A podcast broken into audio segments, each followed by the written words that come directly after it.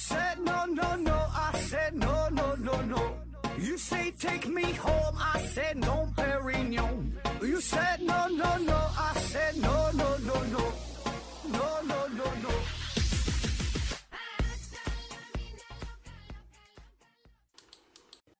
拼命探索不求果，欢迎您收听思考盒子。这一期啊，咱们还是回答听友的问题啊，只回答一个人，Winter Hill 的 Stupidly 啊。呃，The first one 说，古代太监死后，他们的财产遗产会怎么处理？思维盒子回复说，呃，大太监呢有干儿子啊，没钱没势的太监呢组成了一个自助养老组织，遗产呢就给这个组织。北京啊有好几个太监庙啊，最大的呢是在中关村和八宝山。呃，关于太监遗产的问题啊，太监他没有后代是吧？那有这么几种方式，第一种呢，就是这些太监呢，他会收养子，嗯，就是就像这个思维和说的，有干儿子，就把这个钱给干儿子，干儿子以后就是也能照顾他呗，啊，要不然你说岁数大了，这玩意儿生活也不容易是吧？这是一种，还有一种呢，就是会把这个钱呢捐献给寺庙，那让那个寺庙。继承啊，因为有一些太监，就是年岁大了之后呢，也会到寺庙当中去生活啊，在这里边儿，嗯，劳动啊，然后就维持生活呗，换取一日一日三餐啊，有的把这钱也是捐给了这个寺庙，这种也有。再有呢，就是给自己的家族啊，因为太监虽然没有自己的直系的后代，但是他他有别的亲属啊。他有有这个大侄儿啊，有外甥啊，有什么的，这给家族里的人这也有啊。再有呢，就是这个什么自助组织啊，这也有互助组织啊。就是这个太监会自发的组成这么一个组织，像这个北京这个中关村儿啊，为什么叫做中关村儿呢？中关哈，原名就叫做中关屯儿啊。实际上呢，就是清朝啊，嗯，一些宦官他们集中养老的地方就在这个中关村儿。中官，中官这两个字，原来那个官呢是那个官，当官的官啊。中官就是宦官的一个别称啊，叫中关村啊。那么还有呢，就是这个钱就是由官府处理了啊，或者说是没收了吧，这个财产就就充公了啊，也有。下一个问题，相同品种的猫会在毛色形状上区分美丑吗？呃，比如土左的猫会。觉得土右的毛色丑吗？啊，说这猫啊，怎么看美丑？这玩意儿我也不知道啊。你问我，我问谁？我问猫去啊。这个，嗯，动物之间不是人和动物之间，或者动物和动物之间对于美丑的判断，我觉得这个事儿很难评判吧？啊，第一，本身美丑就是一个非常主观的判断，不同的人理解都不一样。那么这种跨物种的审美，我觉得更难了。啊，就是有的咱们觉得漂亮，这就哎，这玩意儿就不好说啊。下一个，如何理解六小龄童的金句儿啊？改编不等不是乱编啊，细说不是胡说啊。乱编和胡说在多大程度上算是乱编和胡说？比如周星驰的大话西游，费翔的封神榜是不是乱编啊？思维盒子回复说，比如张老师认为这孙悟空不应该谈恋爱啊。啊，你说这个胡编乱编和改编啊，就是这个度在哪儿？哎呦，这个保证是一个个人理解的问题了，每个人理解都不一样。我就说说我的理解哈，对这个东西我觉得没有标准答案。嗯，那么胡编乱编改编啊，呃，第一就是有一个大的方向啊，就像是说这个《三国演义》啊，《三国演义》它是根据叫什么《三国志》是吧，在这个基础上进行加工演绎，然后也有一些改编。那么我可以接受的啊，或者说我觉得对的，就是大方向上啊，你可以加入一些细节，比如说你把这个诸葛亮写的多么多么厉害，这个没有问题啊啊，因为这诸葛亮说的有很大本事，然后你说他能借东风啊，能够摆出这个空城计，还能使出什么就各种计策啊，就是说你改编所有的加入的这些细节、这些桥段，都是为了这个。呃，塑造人物形象啊，所加入的，那我觉得这就是一个很好的改编。但如果说你改编改的说诸葛亮最后叛变了啊，诸葛亮最后把这个阿斗都给杀了，自己自己那个带领这个千军万马，然后又跟孙权又是跟什么谁又跟谁干的话，那你就不合适了，对吧？就是大方向上那都不对啊。所以我说的改编只是在细节上、细枝末节上，为了塑造人物，你可以添加一些内容，或者说是编造一些内容都可以。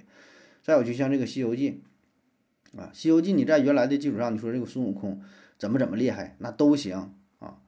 就是说整个这个人物主线脉络哈，大方向上不能改变啊。你像那个日本有个改编的那个《西游记》是七八年改编的，那唐僧是个女的。还是个女优演的夏目雅子啊，然后呢，如来佛祖也变成了一个女神哈，就是慈眉善目的，那就是他那个改的就有点过了吧，对吧？人物形象上跟原著有很大的区别，然后剧情上你再有一些明显是颠覆原著的地方，那我觉得就是就是瞎编了。下一个问题，弓箭呢是谁最早发明的？以及呃，弓箭是谁最早发明的？以及谁发明的啊？他就这么问的。他说：“为什么看电影发现中国以及欧洲古代呃，还有印加呀，都用这个弓箭哈？是各自发明的，还是流传到那边的啊？以及中国以及国外，他他他这个问题总爱用以及这个这个词儿哈。以及中国以及国外的弓箭最大的不同是什么？好像投石机中国外国也有，投石机又是谁发明的？哪一年？”中国最早用射程大于五一百、五百、一千的远程的武器是哪一年？哈，这个弓箭是谁发明的？哈，咱们能查到的这个记载呢，叫做呃张辉，哈，是是这个皇帝的孙子，是他发明的啊。就是过去那个蚩尤大战的时候，就是那皇帝嘛，啊，让他的这个孙子就就就就整了这么一个这个弓箭，哈。张辉呢，他是夜观天象，受到了启发，看到天上那个星星呈弧状，哎，受此启发，说，哎，那我就造一个弓箭啊，有这个弹性，啊，然后就打败了这个蚩尤的这个部队，啊，就有这么一个说法，传说了，这都是啊。呃，那么说外国这个是咋来的？外国觉得这个应该是各自发明的吧。这个弓箭，我觉得毕竟不算什么太复杂的东西，对吧？就像你说这种石斧、石锤、撇的这种长矛啊、大刀啊，我觉得这些都是各自发明的，就是就是在相当原始的时候，就大家可能用着用着都发现来可以用这种方式制作出更好的工具啊，这应该不是传过去的啊，不像是说现代社会一些复杂的东西，你说是手机呀、电脑啊、汽车呀。那保证是有第一个，就是单独一个人发明，发明之后再把这种技术再传传到国外啊。至于你说什么投石机啊，是哪年有大于一百、大于五百、大于一千的，这我没查到资料哈，就不知道了。下一个，为什么头秃一般都是中间秃？K 二幺五二回复说，皮脂腺分泌较多，受雄性激素刺激萎缩最严重，所以先秃啊。说这个秃顶为什么都是中间秃？我觉得，因为中间秃看起来比较明显嘛，就是中间秃你能看出来这个人头发变秃了。但如果要是这个人的头发是一圈秃的话，你不太注意啊，你就算你看到了，你也不会觉得这个人头秃，对吧？就中间一个脑袋，一个中间一个坑，你觉得他是秃头了，旁边少点头发，你合计他是故意剪这个造型，你也你也不太注意吧？啊，当然就是再从本身这个疾病的角度来说，病理原因分析呀。那就是什么，有雄性激素脱发，有这个斑秃，呃，有休止期脱发，有这个什么生长期脱脱发、牵拉性脱发、瘢痕性脱发等等等等，这个原因老多了。里边关于这个激素水平的变化呀、毛囊受损呐、自身免疫呀、应激呀、遗传呐、药物的影响啊，那就这玩意儿，这这就跟你说了，你也不懂了。下一个，欧亚大陆是大片连在一起的，为什么还要分为欧洲和亚洲啊？为什么不能视为一个整体？K 二幺五二回复说，先形成的欧洲的概念，才通过地理发现知道有其他的洲啊啊。关于这个各大洲的划分是吧？咱一般说是五大洲啊，就是地球陆地就分成了五个大的板块哈，亚洲、欧洲、非洲、呃美洲啊、大洋洲。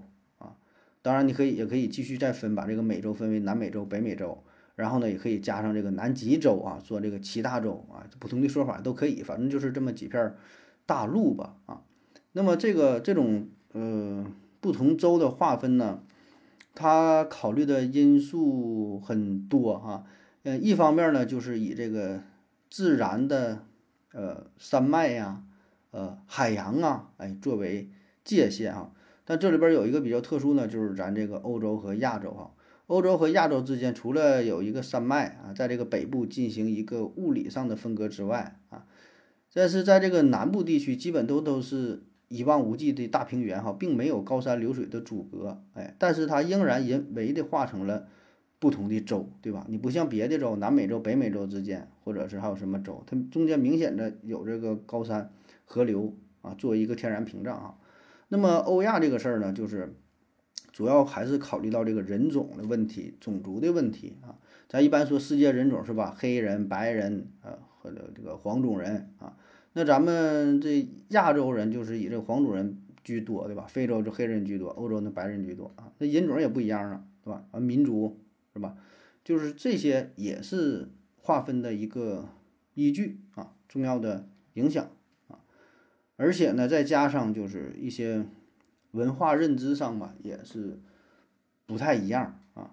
整个社会的这个发展进程也不一样，对吧？因为人欧洲还是嗯最开始发展的比较快啊，进行了这个工业革命啊，打下了基础。然后像咱亚洲呢，生产资料啊、技术水平啊，那都是比较落后的，对吧？就这些年才不断的追赶起来，包括说社会制度啊也不一样，方方面面也不一样。所以呢。就是咱咱说这个在文明上存在着很大的不同啊，所以呢就划分成了不同的州呗。下一个问题，为什么公交车、地铁便宜而飞机就贵啊？廉价航空为什么特别少？我坐一次飞机的成本是机票的百分之多少啊？为什么坐飞机贵，坐地铁便宜是吧？那就是成本的问题呗，对吧？你飞机的成本也高啊，所以票价就贵呗，这个是自然而然的哈。当然会有一些波动，有的时候会有特价的机票，可能一折两折就能买得到。那他也是为了 为了生存嘛，卖不出去机票吧，拉货到人嘛，这卖点算点吧啊。就是说这个机票你看似挺贵，确实挺贵啊，但是的成本咱可以算一下啊，最基本的有这个油价啊，飞机它得加油啊。那咱们举一个现实的例子哈，比如说你从北京飞到深圳啊，距离呢大约是两千公里啊。那么两千公里，它飞机它得烧油啊。那么这个油钱是多少？就单飞这一次成本，这个油钱差不多就得是三十万，啊，这个是油钱。然后呢，有这个起落费啊。什么叫起落费？比如说，呃，这个地面一些特勤费呀、过桥费呀，啊，这个呢，你又得一两万。然后飞机上的服务人员、飞行员、空姐这个费用，对吧？人家也得有这个年薪，这这么算吧？你就按按这个算，这个有一个成本，就单次。这个人工的费用大约也得在两万左右，对吧？然后呢，还有什么折旧费啊？一架 A 三八零价格大约是呃三十亿人民币啊。那你折旧费按年百分之六算的话，那么每年折旧费是一点八亿人民币啊。再加上什么呢？维修费，再加上这个过路费。那飞机在天上飞，它也也得收这个过路费，因为这空中你有这个固定的航线。反正这些杂七杂八你就算吧。最终啊，就是说，这个飞机这个航班，它起飞飞这一趟，上座率得百分之六十以上，基本才能覆盖到这个成本。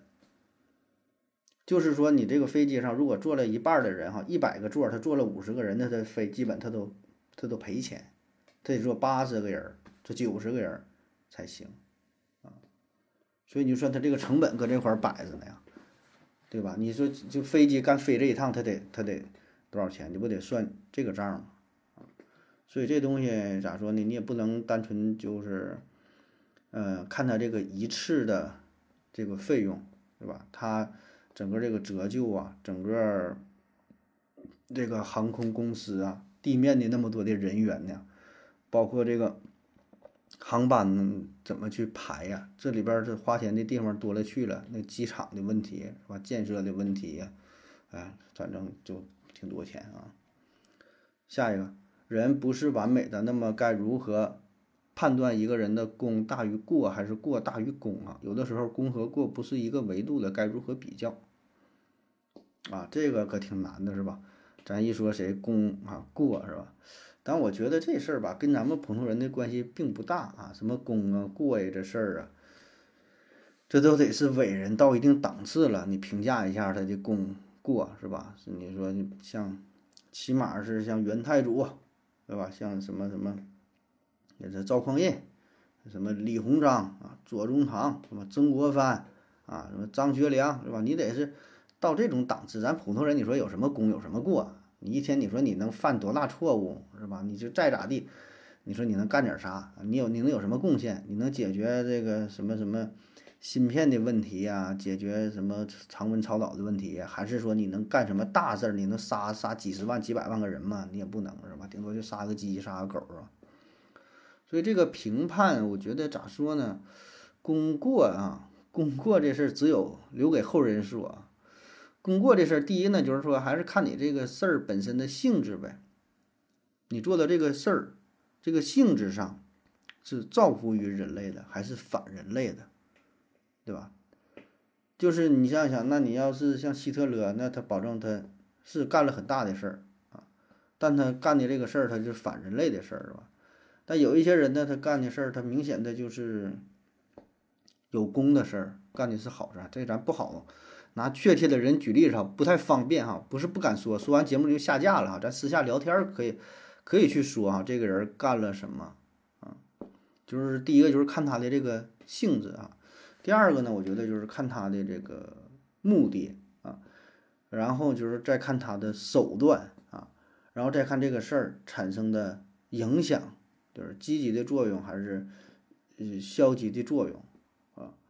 总之吧，我觉得人吧，他都是比较矛盾的啊，都是一个矛盾体，对吧？谁也不可能一辈子只干好事或者是只干坏事哈。但是呢，嗯，总体来说吧，就是全世界范围来看，这种有争议的人物，我觉得还是少数。有争议的还是少数啊。就你就比如让你说，你觉得谁是就是什么功过参半啊？魔鬼和天使的结合各占百分之五十的人，我觉得很少啊。绝大多数咱们第一印象就觉得他就是个好人或者就是个坏人，啊。下一个，为什么有的比赛允许双冠军？呃，如果平了，为什么不能加赛啊？而有的比赛呢，只允许一个冠军？呃，以及如果是双冠军，那么次于双冠军的是亚军还是季军？是第二名还是第三名？好像通常是季军，为什么？有什么道理？为什么没有，呃，见过也没听说过双亚军以及双季军，以及有没有可能三冠军等等，以及为什么通常只有冠亚季啊？殿军好像通常没有奖牌，还有为什么通常发奖牌，但是少数情况会发奖杯啊？关于这个冠军的事儿啊，第一个说为什么有的比赛允许双冠军，为什么呃不加赛哈？这个双冠军啊，这主要还是看赛制呗，就是看这个比赛的制度是啥。像有一些比赛，它是那种计分的项目，它就容易出现，容易出现平局的情况啊，那就可能出现双冠军。但是有一些比赛，它就是它就是，嗯，赛制的制度不让出双冠军呐，就像是足足球比赛，比到最后零比零，那就点球大战呗，对吧？篮球比赛。嗯，打平了那就这个加时赛呗，就比去呗啊。但确实有一些比赛呢，它赛制允许啊出现双冠军，像二零二零年的东京奥运会上男子跳高项目哈，选手 Vasily Vasim 和这个 Jamel Tami 哈这俩人，他俩呢都是呃历经三次的高度挑战，结结果这个都一边高，成绩一样。然后裁判就问了说，你俩还愿不愿意加赛？人人家这个跳高比赛就这么规定的哈，俩人如果同意说都同意加赛，那就可以加赛啊。如果说不同意，不同意加赛啊，不加了，那咱俩就并列第一啊。最终两个人决定共享这个荣耀，哎，两个人都得冠军，完事儿也挺好啊。所以这就是赛事制度的问题啊。至于你说这个多人一起获得什么银牌，这事儿也有啊。但确实非常非常少啊，并不常见。现在二零一六年里约奥运会上，男子一百米蝶泳决赛，三名选手呢就是呃共同得了银牌，三个选手以小于零点零一秒的差距同时抵达终点，就是说这个差距，呃计时器已经分辨不出来了。啊，那觉得三个人一边快，那就颁发了三个银牌啊，确实有，但是很少啊，那得多么巧啊，对吧？能够同时一个速度到达终点啊，呃，然后说如果双冠军啊，那么次于双冠军的是季军还是亚军？第二名、第三名啊？那当然是第三名了，因为因为你前面有两个人比你强啊，那你不就是第三嘛？那就不就是季军嘛，对吧？咱考试的时候不也是吗？咱那个上学时候考试排名，比如说。呃，第一名，一个人考了一一百分，然后呢，第二名啊，有三个人都考九十九，那你说考九十八的是排第几？他保证不是第三呢，对吧？他得是按照你前面的人数顺着往下排呀，啊，当然，如果你要说偏说他是第三名也行，这就是一个习惯的问题呗，看你怎么去称呼呗，对吧？咱们咱们默认的这个规则就是看你前面有有几个人呗，有几个人就是第几啊。呃，然后说为什么没见过双亚军、双季军啊？这刚才说了，这有有三个银牌呢，三个亚军，呃，以及为什么通常只有冠亚军呢？殿军好像没有没有奖牌啊？啊，第四名是吧？啊，这就人就那么定的呀。那人说你要第四名有奖牌，你还得问那第五名为什么没有奖牌？第五名有，那你还得问第六名为什么没有，对吧？人就那么定，就定了这个三个人啊，对吧？或者说前十名都发奖牌也行，也没啥不行的，是吧？呃，还有为什么通常发奖牌？但是少数情况会发奖杯啊，那奖牌和奖杯啊，咱奥运会一般都说是奥运奖牌是吧？奖杯是什么呢？我看一些汽车比赛，是不？这我不太关注哈，就是什么达喀尔拉力赛呀，什么 F 一大奖赛，是不是发那个奖杯呀？这玩意儿也就是一个习惯呗。像最开始呢还没有奖牌，最开始那个颁发是什么呢？叫桂冠，桂冠，哎，花冠。啊，不是车花冠啊，就是用那个橄榄枝或者叫桂枝嘛，树枝儿编成的一个一个环状的东西扣在脑袋上，这叫桂冠啊。戴这个东西啊，在一九八六年哈第一届现代奥运会上，优胜者获得的奖品就是桂冠。哎，这种情况一直持续到一九零七年，后来呢是国际奥委会在海牙开了一个会，说的咱整个奖牌吧。整点奖牌，这玩意儿回去还能放住啊？你整点树枝回去干巴了也不好看，是吧？然后说的，哎，用金牌、银牌、铜牌，啊，三种奖牌给这个一二三名。那么从一九二四年第八届巴黎奥运会上，这个国家奥委会又进一步又补充，说的就是除了有这个奖牌啊，还有证书啊，进一步规定说一二三等奖奖牌直径不得小于六十毫米，厚度不得小于三毫米。然后呢，这金牌啊，这个金银呐，这么含量啊、比例呀，也都有一定的呃要求。说金牌表面就是得镀金，它里边可能不是纯金呐，都起码外边得镀金，不少于六克纯金。你要有其他的一些相应的规定啊，这就是这这就是这么定的啊。而这个奖杯是怎么来的呢？奖杯啊，据说呀，这个起源是源于西方历史上，就是英国有一个国王叫做爱德华，他呢是被人杀害了。怎么杀害的呢？就是喝酒的时候接过别人的酒杯，他是一饮而尽哈，这么一仰脖自己就喝下去了。不料呢，他喝酒的时候背后有个人拿刀一刀就给他刺死了。哎，所以呢，因为这个事儿呢，英国人就是宴会上出现了这么一个传统啊，只要说主人举起酒杯跟大伙儿敬酒，大伙儿呢也都是举起酒杯簇拥在这个主人的身边，就是说对他形成一个包围啊，一种一种保护。后来呢，就是在这个宴会的礼节当中使用过的这个酒杯被称为爱杯，哎，就是有一种荣誉吧。这个杯呢会专门献给上等的宾客作为礼物。后来呢，这种形式呢就是被体育赛事学会了，就把这个爱杯献给体育赛事当中的优胜者，哎，祝贺他的胜利啊，这么个情况。下一个。七月二十六号，美国 UFO 听证会证实了美国发现了外星人，这可信吗？为什么这是公开的？难道不是国家机密机密吗？谁可以决定什么时候开听证会啊？呃，这个问题存在着一些误导性哈，我觉得你可以去看一下这个原文，它到底是怎么怎么说的哈？它不是说听证会怎么证实了美国发现外星人哈，就是这个听证会是啥哈？美国国会听证会听着是一个挺大的牌面哈，挺大场面的事儿。这个听证会呀，它是初步研拟立法政策时收集和分析各界意见资料的一种一种一种方式方法。就是说开这个会，他不是说的通过这个会我就印证了说有外星人的存在。而是因为说有外星人存在这个事儿，人家得去说考察一下这事儿是真是假。如果是真的，会不会对美国有什么威胁啊？就是起码表面上官方是这么说的哈，这个叫做听证会啊。这事儿呢是早在二零二零年四月份，美国国防部哈就正式发布了之前有三段嘛被泄密的这个视频。这视频显示的是什么呢？说美国海军飞行员在二零零四年到呃，和这个二零一五年哈，分别拍摄到的一些不明飞行物。注意，这里说的是不明飞行物啊，不是外星人啊。不明飞行物它就是不明飞行物，它不是外星人，它也不是飞碟啊，它不代表着这个是外星人的飞行器。它这名说的很。很明确，不明飞行物就是我们不知道它是什么。我们看到一个东西在飞，我们不知道它是什么，有可能是个云彩在飞呢，对吧？有可能是个大雁在飞，有可能塑料袋的塑料袋在飞，都可以叫做不明飞行物，因为还没探查明白，然后它又在天上飞，仅此而已。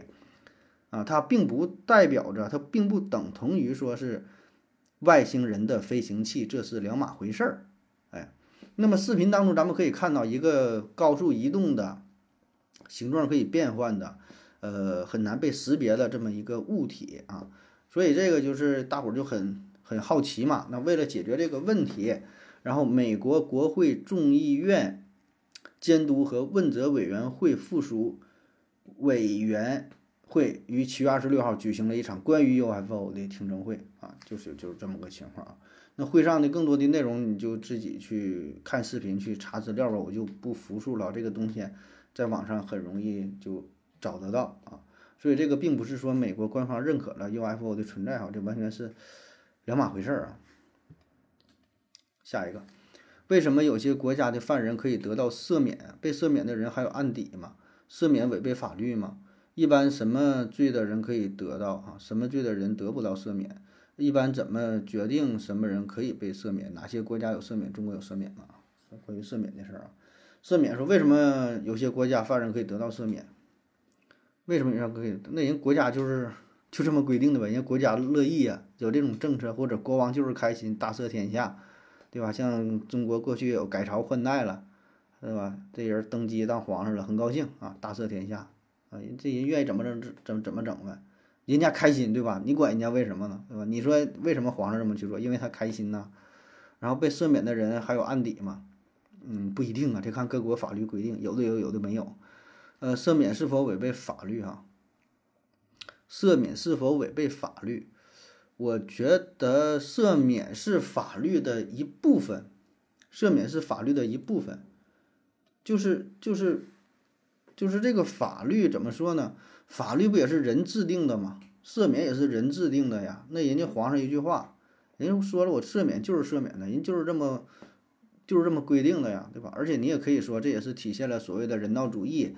啊，也是保护了社会的稳定啊，等等啊，能说出很多理由啊，所以我觉得不违背，我觉得不违背，人家这就是法律的一部分而已，有什么违背不违背的？法律的涵盖的面很广啊，人家怎么定那玩意儿，法律它也是一时一变的，对吧？人说是啥那就是啥，然后说什么人可以得到，一般什么罪的人可以得到，什么罪的人不会得到。什么罪？那就看你这个罪行的大小呗啊！咱比如说哈，咱举举一点，举举个现实例子看哈，比如说一个人把外国人杀了啊，把外国去外国哪哪哪扔个炸弹哈，给给啥啥都炸死了，而且那个国家正好是自己的敌对国，那么理论上这个人也是犯罪了，对吧？可能被关起来了，但是他干的这个事儿，大伙儿觉得就哎挺好的，那国王一高兴，可能就给他赦免了，对吧？但是你干的这个事儿，可能大伙儿就觉得你这干的不是什么好事，那就不太容易赦免，对吧？而且这玩意儿本身还是跟皇上的心情有关啊，就是人开心的事儿啊，就一句话的事儿啊。他说哪些哪些国家有赦免啊？中国有没有赦免？哪些国家有赦免啊？呃，我查到的是美国宪法第二条第二款明确规定，总统图总统除了弹劾案件以外，对美国联邦犯罪有权执行延期和赦免。哎，这法国宪法啊，美国宪法说的。然后说法国哈。法国是欧洲最早制定成文宪法的国家，同时又是颁布宪法最多的国家。其多部宪法中均对赦免制度有所涉及。现行的1958年宪法规定尤为细致，说法国总统特赦在很长一段时期还左右了死刑的废存。哎，这是这个法国哈。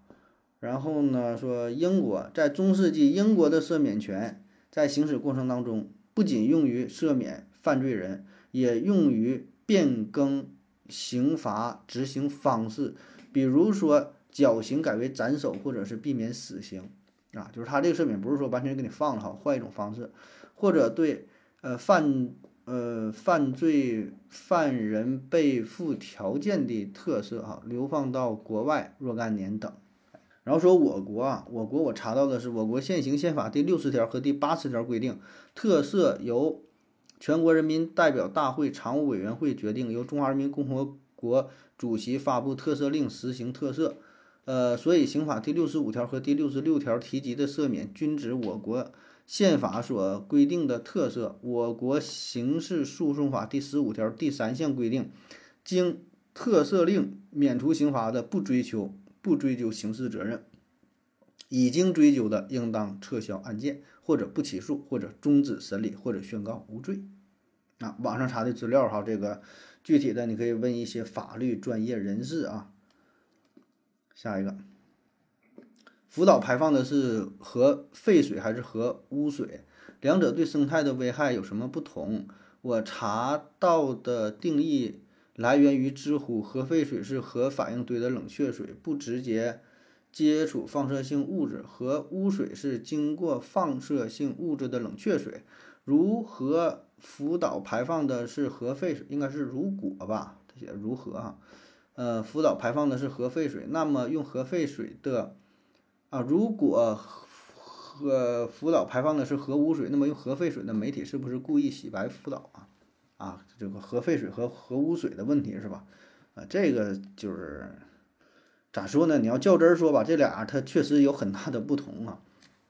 到底是核废水还是核污水？按照央视的说法叫核污水啊。核污水和核废水是什么意思？你可以理解成就像是就像是怎么说呢？你就冲这个茶叶水哈，一个呢是冲茶叶水，这个水冲到茶壶里边，跟这个茶叶相接触了。这个叫做核污水，你是沾着这个茶叶了。核废水是什么呢？就是你把这个茶壶又泡在了一个大碗里边儿，啊，大碗里边也有水，那个水是沾这个烫这个茶壶的外边，没接触到里边的茶水，这个叫做核废水啊。核废水很多啊，可以说每个核电站都会排放核废水啊，这个是。你想利用核能，它必然会有的这么一个东西啊，但是核污水那就不一样了，是另外一回事儿啊。那么至于说这些媒体是不是故意洗白福岛，我觉得并不一定哈。咱们有有一句话嘛，经常说的，说这个人就要么傻，要么坏啊，要么傻，要么坏，就是他这么去说，要么他确实是傻啊，就是他不知道啊，这玩意儿专业性比较强。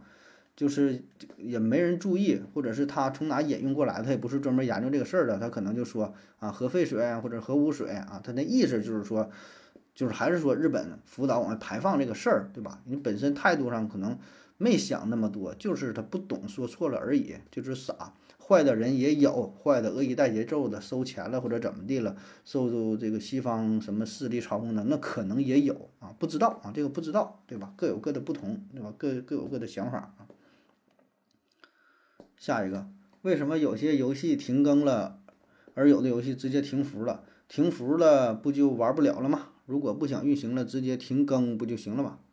呃，坎巴哈的野草回复说，停更是停止游戏更新内容啊，停服是呃彻底关闭服务器，服务器是每秒都在烧钱啊，这对，这不俩这是两两个事儿啊。